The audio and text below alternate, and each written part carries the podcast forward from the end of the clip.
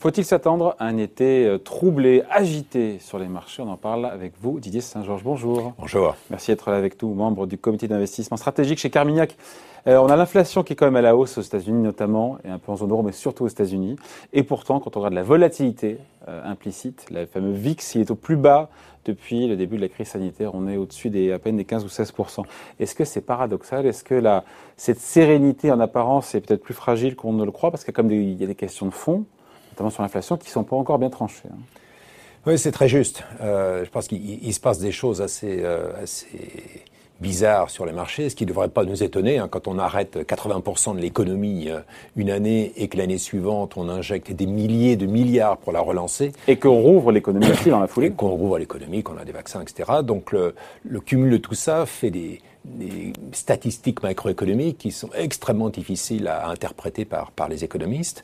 Quand je vois des publications corrigées des variations saisonnières, on peut imaginer à quel point ça n'a plus beaucoup de sens aujourd'hui. Mm. Ce qui fait que les marchés euh, ne peuvent pas avoir tellement confiance dans des, des, des anticipations purement macroéconomiques. Alors ils s'en remettent à, à, qui Principalement euh, à ceux qui peuvent intervenir sur les marchés les indépendamment de, de, la réalité économique. Et, et, et effectivement, factuellement, euh, ce que font les banques centrales, depuis 10 ans, si oui. que ça, ça, a augmenté, c'est d'acheter des obligations indépendamment de leur prix. Ce qui fait qu'il y a une visibilité absolument parfaite sur, euh, sur ces flux-là. Et la réaction il y a quelques jours était tout à fait frappante. Enfin, comme vous disiez, vous avez des chiffres d'inflation plutôt, plutôt élevés et des, des, des obligations qui baissent. Ouais, et totalement voilà. ignoré par les marchés, par Wall euh, Street. c'est même pire qu'ignoré. Hein. C'est-à-dire que les taux d'intérêt ont, ont baissé, un petit peu, bon, euh, dans des proportions légères, mais euh, ouais, bah, points de base. Mais, des mais points d'inflation qui étaient plus élevés. Alors, ça, ça, vous pouvez tenter, ce qui serait légitime, d'avoir une, une, interprétation macroéconomique. C'est la, la grande question des boursiers que nous disent les marchés.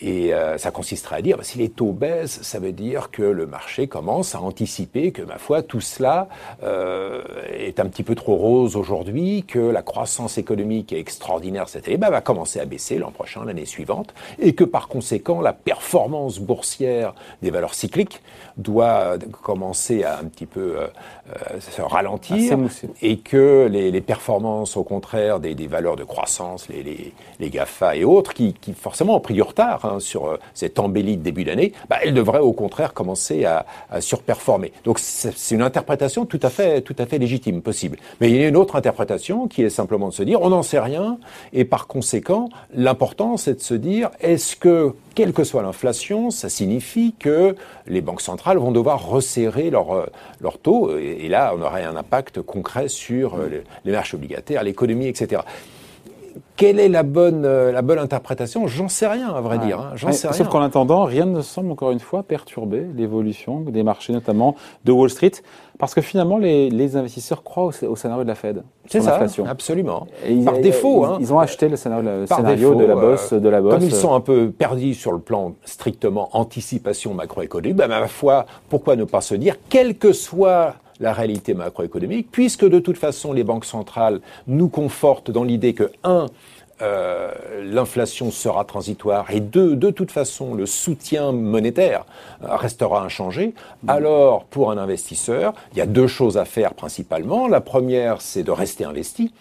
Euh, puisqu'on aurait de l'inflation et de la croissance sans hausse des taux d'intérêt. Qu'est-ce que vous voulez de mieux quand, vous êtes investisseur euh, Et éventuellement, éventuellement, rééquilibrer un peu les portefeuilles, parce que les valeurs euh, strictement cycliques ont largement surperformé maintenant, et donc rééquilibrer un petit peu vers les valeurs peut-être non pas défensives, parce que celles-là, elles ne génèrent pas suffisamment de croissance dans, dans un environnement de, de, croissance économique forte, mais les valeurs dites de croissance. Et quand vous regardez le comportement du Nasdaq, euh, suite à ces chiffres d'inflation, de l'inflation forte aurait dû être négatif pour le Nasdaq, ouais. mais que finalement le, le, marché lui rééquilibre euh, ses portefeuilles. Donc on est on est dans cette situation. Je vous disais, euh, euh, le, le, choc de 2020 suivi de cette relance absolument hors norme de 2021 fait que l'approche strictement macroéconomique que nous disent les marchés de l'économie n'est pas tenable euh, et donc euh, les banques centrales se retrouvent à, de nouveau les maîtres du jeu. Ce qui pose un problème hein, d'ailleurs, hein, c'est que les banques centrales en effet sont prises à leur propre jeu. Elles disent l'inflation sera transitoire, nous resterons en soutien bien que l'économie se reprenne. Les marchés disent d'accord, très bien, je suis. Qu'est-ce qui va se passer si effectivement l'inflation n'est pas transitoire euh, et si on se retrouve dans une situation de surchauffe? Là, les attentes euh, des, mm. des, des, marchés à l'égard du comportement des banques centrales euh, sont très très élevés.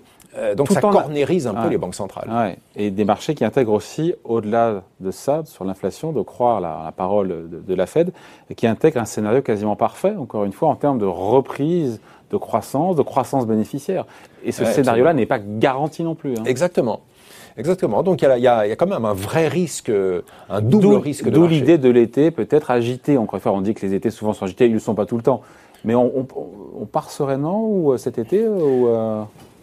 Non, je pense pas qu'on puisse être trop trop euh, serein. En disant les banques centrales sont là, elles. Voilà, euh, il faut faire attention de pas essayer d'être plus intelligent que, que, tout le monde. Si, si tout le monde reste convaincu que finalement les banques centrales n'ont plus le choix, elles ont tellement amené le marché dans la confiance, dans la perpétuation de leur attitude, pourquoi cela devrait-il changer cet été? Ce qui me semble justifié de, de faire, c'est deux choses, me, semble-t-il.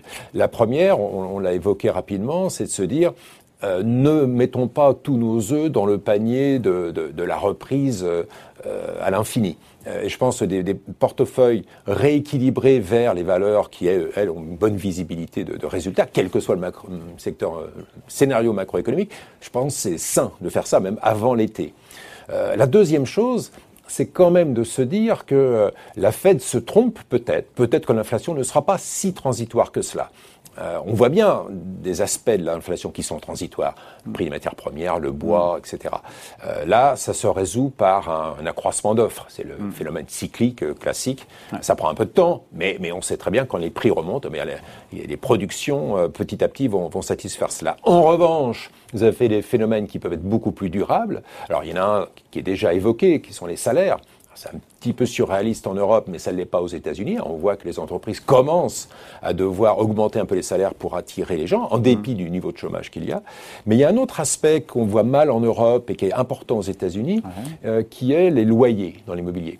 Savez qu'en Europe, les loyers ne sont pas intégrés dans les oui. chiffres d'inflation, alors qu'ils le sont aux États-Unis. Or, sur ces loyers, il se passe deux phénomènes. Un phénomène effet de base, un peu, qui est que la comptabilité nationale aux États-Unis est telle que euh, comme il y a eu un moratoire sur le paiement des loyers, ça a été intégré comme euh, loyer zéro euh, pendant l'année la, passée. Donc ça a baissé artificiellement le taux ouais. d'inflation qui va remonter. Mais il y a un autre phénomène qui est que toute cette bulle depuis des années a fait monter le prix de l'immobilier de manière considérable aux États-Unis. C'est encore pire en ce moment, ce qui fait que ça devient beaucoup plus difficile pour les primo-accédants d'acheter. Euh, et donc, il se reporte sur le marché de la location. Et donc, le prix des loyers ah, va augmenter de manière durable. Et ça, c'est intégré dans l'inflation. Donc, je pense que avant l'été, il faut aussi euh, se protéger contre euh, ce que pourrait être la surprise des marchés, par laquelle, petit à petit, on constaterait que l'inflation n'est peut-être pas si transitoire que cela. Ça, ça, pourrait être ça la surprise cet été, ouais. d'avoir des très bons chiffres macroéconomiques avec plus d'inflation que prévu et qui mettrait peut-être en porte-à-faux un peu le, le discours ou rassurant pire, de Jérôme Powell qu'on voit ou, derrière vous. Oui, c'est ça. Mais au pire, euh, ou pire, euh, c'est-à-dire effectivement des, une interprétation de l'inflation comme étant moins transitoire, mmh. et par ailleurs, euh, le constat que les anticipations de croissance sont allées très très loin. Alors je ne veux pas prononcer le gros mot de, de stagflation, mais ce serait ça le pire.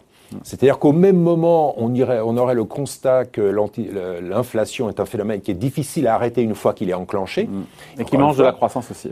Et qui mangerait de la croissance aussi par, euh, par effet, de, éviter ça, ça serait bien, effet de cherté, simplement. Donc c'est peut-être ça le risque qui se profile dans les prochains mois. Et je pense qu'on peut aller sereinement en été, à condition d'avoir géré ces deux risques-là.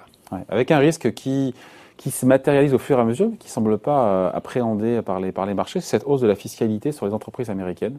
On ne sait pas trop où va atterrir le curseur. On est à 21% avec Joe Biden. Ça passera à 25, à 28, on ne sait pas trop. Mais ça ne perturbe pas du tout Wall Street. C'est quand même surprenant, Je pense qu'il y a deux raisons principales. La première, c'est que euh, c'est très très vite euh, modélisé, si j'ose dire. Donc le marché s'ajuste très vite sur euh, des, prévisions, et d'autre part, les discussions avec le, la minorité républicaine au Congrès aujourd'hui laissent à penser euh, que Biden ne pourra pas aller euh, au bout de, son projet et que par conséquent, les choses seront quand même un petit peu diluées. Donc ça, ce sont des phénomènes qui, qui en général, enfin, sur lesquels les marchés sont assez efficients.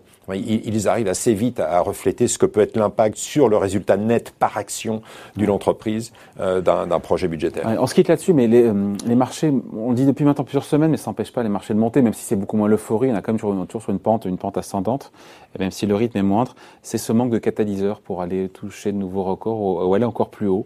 C'est vrai que on manque de catalyseurs. Encore une fois, les marchés ont acheté, ont acheté un scénario quasiment parfait. Alors il y a un catalyseur euh, dont, encore une fois, euh, personne ne peut mesurer euh, ce qu'il va donner parce qu'il n'y a aucun, aucun, aucun précédent, qui est l'utilisation de toute cette épargne par, par les ménages en Europe, mais aux États-Unis, hein, il y a de 8 à 10% du PIB qui est aujourd'hui logé dans l'épargne. La part de cette épargne euh, excédentaire qui va aller dans la consommation ou dans les investissements financiers, personne n'en sait rien. Personne n'en sait rien. Et ça change largement l'équation en fonction de l'usage. Imaginez, 8 à 10% du PIB euh, dont on va constater, sans pouvoir le prévoir, comment il va être dépensé. Ou pas, dépensé ou pas. Ou pas. Et donc ça vaut, ça vaut largement un, programme de relance budgétaire. Hein.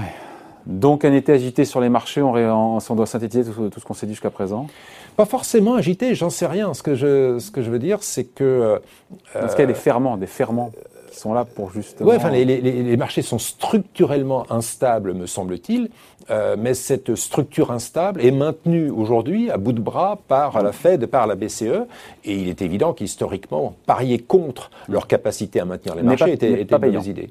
Voilà, exactement. Sauf si, sauf si vient le moment où, par, si l'inflation est plus forte et semble moins temporaire, ça. si la Fed se déjuge, là, l'équation change complètement. Voilà, exactement. Donc il faut, je pense, maintenir un, un, degré de présence dans les marchés, parce que pour l'instant, les, les, mêmes causes euh, provoquent les mêmes effets. Vous avez ces deux risques un risque de prise de conscience que l'inflation n'est pas aussi temporaire que le marché le croit écoutant les banques centrales.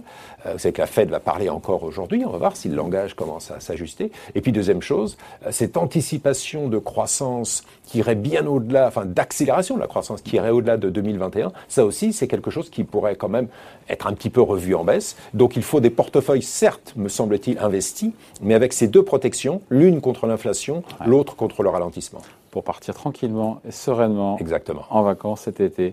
Avec ou sans Didier Saint-Georges, merci d'avoir été avec nous. Merci. Membre du comité d'investissement stratégique chez Carmignac. Au revoir.